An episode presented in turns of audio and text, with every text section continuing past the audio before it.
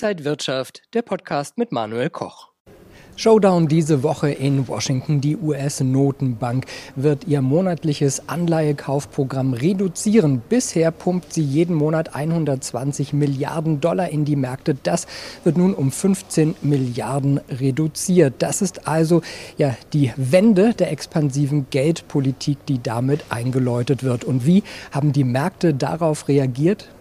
Also man muss jetzt sagen, dass ähm, die FED äh, das gemacht hat, was wir alle erwartet haben. Also es wird jetzt ähm, weniger ähm, Anleihen gekauft, ähm, Zinsen bleiben unverändert. Man lässt sich auch immer noch die Hintertür offen und sagt, äh, wir sind relativ flexibel äh, in unserer Geldpolitik. Also ähm, kann auch sein, dass da nochmal nachjustiert wird. Also für den Markt ist es ein ähm, durchaus gutes Zeichen.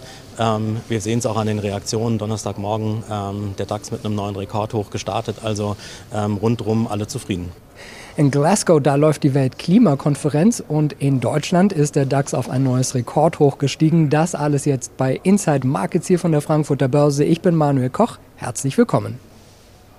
In Glasgow, da tagt die Weltklimakonferenz. Die Erwartungen sind hoch und vielleicht auch teuer, aber für die Wirtschaft gibt es auch viele Chancen. Zugegebenermaßen, man guckt im Augenblick hin. Ähm, es wird für die Börsen dann interessant, wenn tatsächlich Beschlüsse gefasst werden und äh, konkrete Beschlüsse gefasst werden und in welchem Zeitrahmen dann ähm, diese Beschlüsse umgesetzt werden sollen. Im Augenblick sind wir ja noch sehr vage.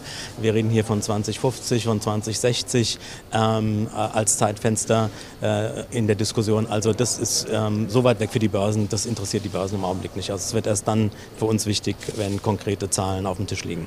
Die Stimmung an den Märkten ist wieder sehr positiv positiv. Für den DAX ging es am Donnerstagmorgen erst einmal gleich wieder in dieser Woche über ein neues Rekordhoch. Was bewegt denn den deutschen Leitindex? Ja, es sieht so ein bisschen aus, dass wir jetzt ähm, gerade die, die Schlussglocke zur Jahresend-Ready geläutet bekommen haben. Also der Markt ist in einer wirklich guten Verfassung. Ähm, die Rahmenbedingungen stimmen, zumindest von den Unternehmenszahlen. Das wird hier positiv bewertet und deshalb denke ich, ähm, dass der Markt weiterhin nach oben laufen wird. Also ähm, alles, was negativ ähm, auf den Markt niederprasseln könnte, wird im Augenblick ausgeblendet.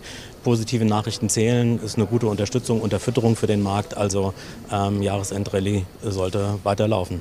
Und wie sollten sich Anleger jetzt positionieren?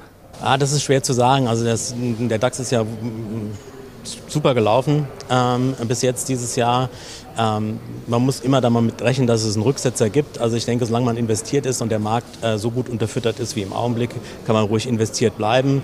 Ähm, man sollte aber immer damit rechnen, dass es durchaus äh, Reaktionen nach unten gibt und da ist immer ein gutes Mittel mit Stop-Loss-Limiten äh, zu arbeiten. Also dass man äh, nicht auf dem falschen Fuß überrascht wird, wenn der Markt mal äh, stärker nachgibt, als es äh, erwartet ist. Aber alles in allem ähm, investiert bleiben und Rücksätze dazu nutzen, in den Markt einzusteigen. Wenn euch das Video gefallen hat, dann gebt mir gerne einen Daumen nach oben, kommentiert und postet. Und ansonsten sehen wir uns in der kommenden Woche wieder bei Inside Markets. Ich bin Manuel Koch. Happy Friday. Und wenn euch diese Sendung gefallen hat, dann abonniert gerne den Podcast von Inside Wirtschaft und gebt uns ein Like.